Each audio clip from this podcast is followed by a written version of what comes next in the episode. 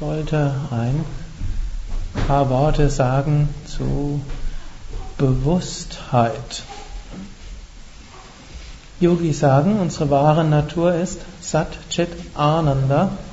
Sat reines Sein, Chit reines Wissen und Be Bewusstsein und Ananda Wonne. Und alles drei ist eins. Es sind nicht drei verschiedene Aspekte, die wir sind. Es ist nicht so, dass man sagen würde, ein Stuhl besteht aus Beinen, Sitzfläche und Lehne hm, und alles drei ist ein Stuhl, sondern hm, man könnte eher sagen, so ähnlich wie wenn man sagen würde, der Stuhl ist, ich schaue jetzt gerade auf einen spezifischen Stuhl, er ist zum einen aus Metall, zum zweiten ist er schwarz und zum dritten steht er im Yogaraum. Das sind nicht drei verschiedene Dinge, aus denen der Stuhl zusammengesetzt sind, das sind nur mal drei Dinge, die gleichzeitig da sind. So ist das unsere wahre Natur, Sein, Wissen und Glückseligkeit. Und im Yoga geht es auch darum, sich selbst kennenzulernen, zu erfahren, wer bin ich wirklich.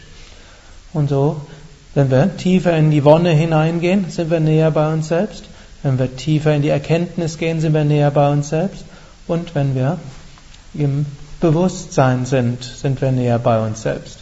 Jetzt im praktischen, im Alltag kann unsere Bewusstheit, das ist ein schwieriger Ausdruck, aber es gibt irgendwie im Deutschen keine ausreichend klaren Ausdrücke, die in jedem Kontext stimmen würden, aber unsere Bewusstheit kann stärker sein, sie kann schwächer sein, sie kann fokussierter sein oder sie kann in verschiedene Richtungen gehen.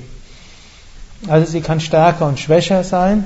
Zum Beispiel kann sie schwächer sein, wenn wir so, so müde sind, dann haben wir relativ wenig Bewusstheit. Sie kann natürlich stärker sein, wenn wir wach sind. Sie kann aber noch sehr viel stärker sein. Angenommen, ihr kommt an einen ganz neuen Ort, dann ist typischerweise die Bewusstheit stärker. Also, wenn ihr zum Beispiel euch erinnert, als ihr das erste Mal hier ins Haus Yoga Vidya gekommen seid, die für die meisten da kommt irgendein Bild. Jetzt diejenigen von euch, die schon 20 Mal hierher gekommen sind, da gibt es einige, die ich recht oft schon in den paar Jahren hier gesehen habe, vielleicht nicht 20, sondern 10 Mal, vermutlich euer erster Besuch oder mindestens ein paar Szenen sind dort besonders stark im Kopf. Da war die Bewusstheit am stärksten. Und vielleicht gab es zwischendurch nochmal einen anderen Moment. Und es gibt andere da, das hinterlässt nicht viel Spuren. Oder Angenommen, ihr wart irgendwann mal in einer großen Gefahr, aber eine abstrakte Gefahr, ihr wusst nicht, was ist.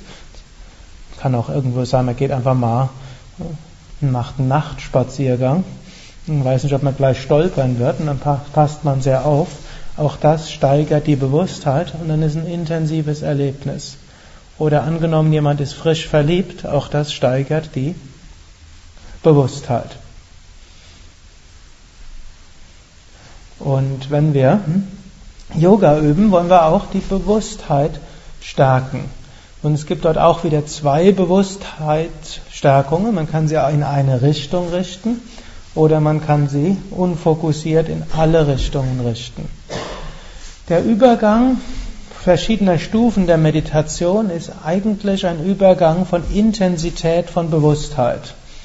Es gibt ne, im Yoga Dharana, Dhyana und Samadhi. Dharana, wir konzentrieren uns auf eine Sache, aber wir bemühen uns immer wieder, unser Geist schweift irgendwo ab.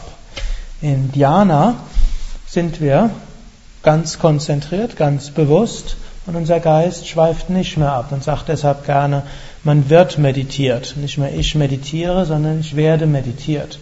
Nicht ich wiederhole das Mantra, sondern das Mantra wiederholt mich oder ich bin absorbiert in dem Mantra, eigentlich das Ich ist halt nicht mehr so ganz da. Und wenn dabei die konkrete Ich und das, was geschieht, vollständig wegfällt, dann sind wir in Samadhi.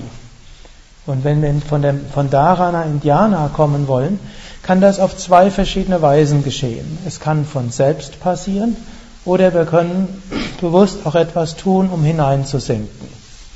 Manche waren gestern in dem Workshop nach dem Satsang dabei, wo ich dann auch so gesagt habe, manchmal kann es passieren, man setzt sich hin für die Meditation, es war vielleicht ein anstrengender Tag oder die Nacht war zu kurz oder was auch immer, und dann ist man irgendwo vorübergehend in so einem Art Trägheits-, Müdigkeits- oder Döszustand.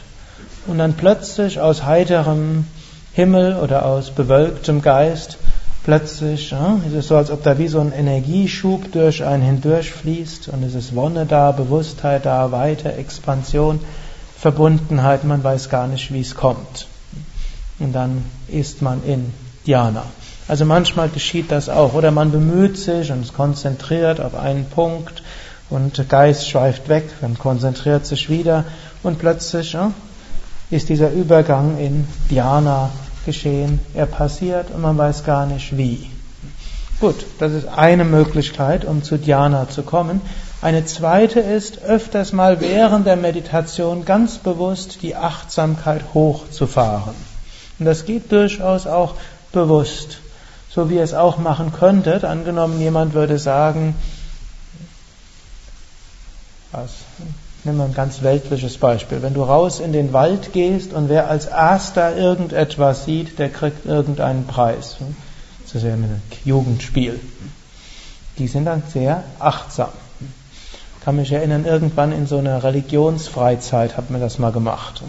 War Nachher wurde erst gesagt, das sollte auch die, unsere Achtsamkeit schulen. Wurde irgendwo gesagt, irgend, irgendwas Konkretes ist irgendwo und wer es als erster sieht, der ich weiß gar nicht mehr, was es war. Aber es war jedenfalls für mich eines der intensiven Naturerleben. Ich habe die ganze Zeit überlegt, da, da, da, wo auch immer. Also der Geist war sehr ne, weit ausgedehnt und sehr achtsam in dem Moment. Und so ähnlich auch, wir kriegen, können in der Meditation immer wieder einen Preis bekommen, nämlich Satchit Ananda, diese Erfahrung. Ist es nicht sicher, dass wir es bekommen, denn da hängt auch ein, ist auch ein Element der Gnade dabei. Aber wir können immer wieder die Achtsamkeit hochfahren. Wir können überlegen, praktisch mit der Einstellung, könnte es sein, dass ich jetzt ins Überbewusstsein komme.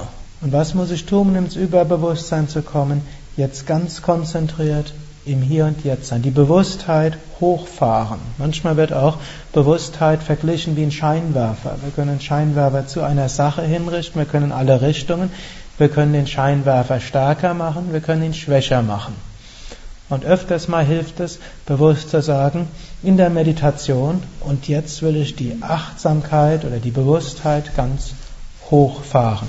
Mit meinem ganzen Wesen will ich jetzt erfahren. Sei es, dass ich mit meinem ganzen Wesen mich auf das Mantra konzentriere.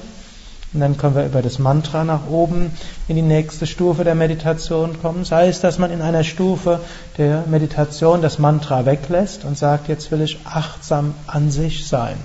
Ich will mit voller Bewusstheit Bewusstsein an sich erfahren. Und das kann man ein paar Sekunden machen und warten, was geschieht. Wenn, solange wir das noch mit mit Willenskraft praktisch tun, wenn wir diesen Zustand nicht sehr lange aufrecht halten können. Und dann lassen wir wieder los und fahren mit unserer normalen Technik weiter und dann probieren wir es nochmal. Und manchmal kommt es dann, dass wir tatsächlich nicht nur ein paar Sekunden so willentlich am Übergang zwischen Dharana und Jhana sind, sondern darüber springen und dann selbst wenn das dann nur eins, zwei Minuten sind, die Energie, die wir aus diesen paar Momenten oder diesen paar Sekunden oder Minuten echtem Dhyana bekommen, die befruchtet unseren ganzen Tag oder auch die Tage. Und dann, wenn wir in Dhyana sind, dann kommt die nächste Sache, um uns in Samadhi zu heben. Das wäre Loslassen des Egos, Loslassen von Identifikation. Das ist ein anderes Thema. Arium Tatsat.